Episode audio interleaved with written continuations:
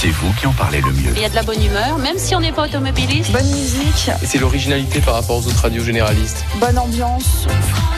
C'est vrai qu'il y a une bonne ambiance dans les locaux de France Bleu Belfort-Montbéliard. Et depuis le début de l'été, on en sait un peu plus sur le parc zoologique, zoologique et botanique de Mulhouse. On parle des plantes, des fleurs, des animaux, des programmes de conservation, de recherche, mais également des métiers avec la complicité d'Alexandre Amen et Sylvie Dezingue.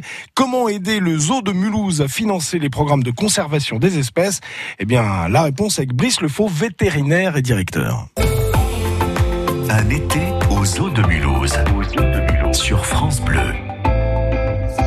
Brice Lefaux, directeur vétérinaire du parc zoologique et botanique de Mulhouse. On fait appel au mécénat de deux manières.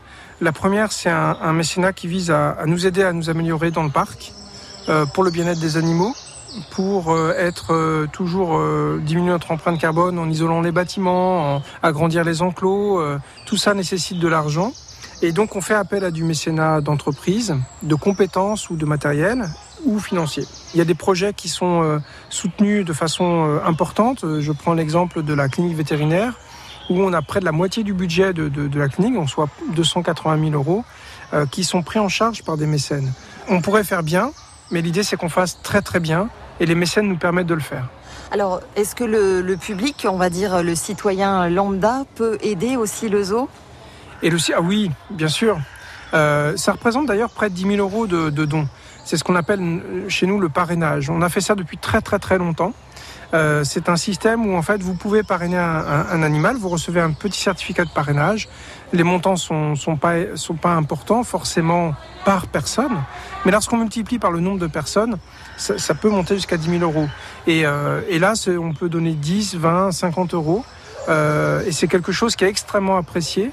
D'abord parce que c'est un lien affectif entre les équipes du parc, les animaux et les visiteurs. Et c'est la première des choses qui, nous, fait plaisir, c'est qu'on voit qu'il y a des gens qui, reconnaissent notre travail, la valeur du travail que l'on produit et, qui veulent nous aider pour améliorer les choses. Si vous allez sur le site internet du parc zoologique, on, note tous nos parrains euh, d'animaux, quel que soit le montant. C'est pas l'important, c'est pas la quantité, mais c'est plutôt l'émotion et, le lien affectif avec lequel c'est fait. Alors le premier de nos mécènes et les premiers de nos bénévoles qu'il faut absolument citer, ce sont les Amis du Zoo. Euh, la Société des Amis du Zoo de Mulhouse euh, nous soutient euh, bénévolement sur beaucoup d'événements. ils nous permettent d'avoir un véhicule pour les interventions vétérinaires. ils nous permettent aussi de, ils nous soutiennent financièrement sur des projets tous les ans pour l'horizon Afrique qui vont nous permettre d'avoir un aquarium de grande taille euh, avec des espèces menacées de poissons à l'intérieur. Donc ils sont euh, toujours présents, ils ont toujours été présents. Un été aux eaux de Mulhouse, c'est également sur francebleu.fr et l'appli France Bleu.